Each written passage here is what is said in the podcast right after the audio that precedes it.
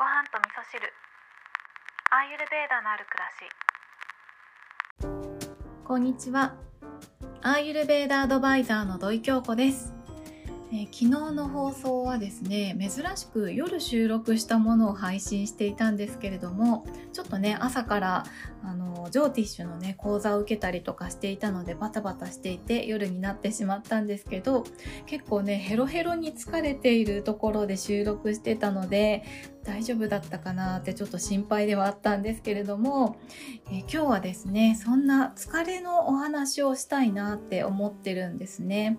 疲労回復のために私がやっていることというか心がけていることをね皆さんにシェアしたいなって思うんですけれども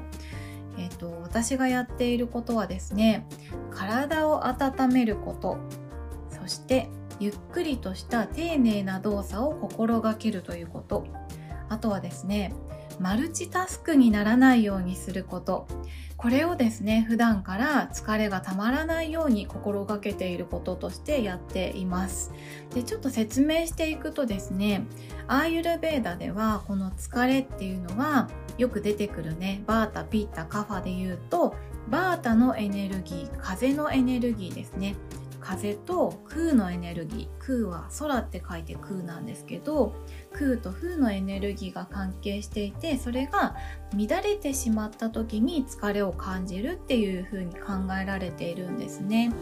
段はねこのバータのエネルギーっていうのは私たちが生活していく上であのなくてはならないエネルギーなのでね悪者ではないんですけれどもそれが乱れてしまうと疲れを感じるようになってしまうんですね。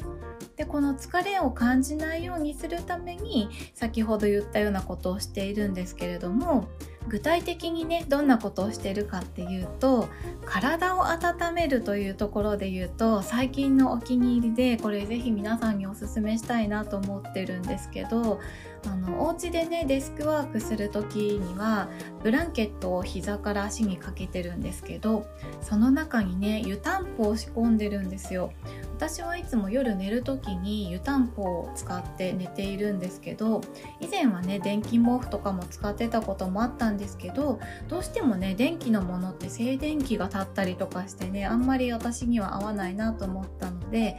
湯たんぽをね使うようにしてるんですけどその湯たんぽがですね朝起きてからもぬくぬくなんですよね。なので午前中とかねあのお家でデスクワークする時にはブランケットの中にそのままその湯たんぽをね仕込んで使っています、ね、足湯に使ってるようでポカポカしてとても気持ちいいのでぜひやってみてもらいたいなって思ってます。あとですねゆっくりとした丁寧な動作をするっていうところで言うとあの何でもいいんです。何をやる時でもいいんですけどとにかくゆっくりとした丁寧な動作をする。例えばですねあのご飯食べた時にお箸を置く動作をゆっくり丁寧にしてみる。お茶碗を持ち上げる時の動作をゆっくり丁寧にしてみるとかそれだけでですね心が落ち着くような感覚になってきます。あとはマルチタスクにならないようにするっていうところですね一つ一つのことを完結させていくように、えーやっていくっていうことがすごい大事になってくるので例えばですね歯磨きしながらスマホ見るとかテレビ見ながらご飯食べるとかそういったことはね疲れとすごく関係しているので一つ一つのことに向き合うっていうことをね心がけています。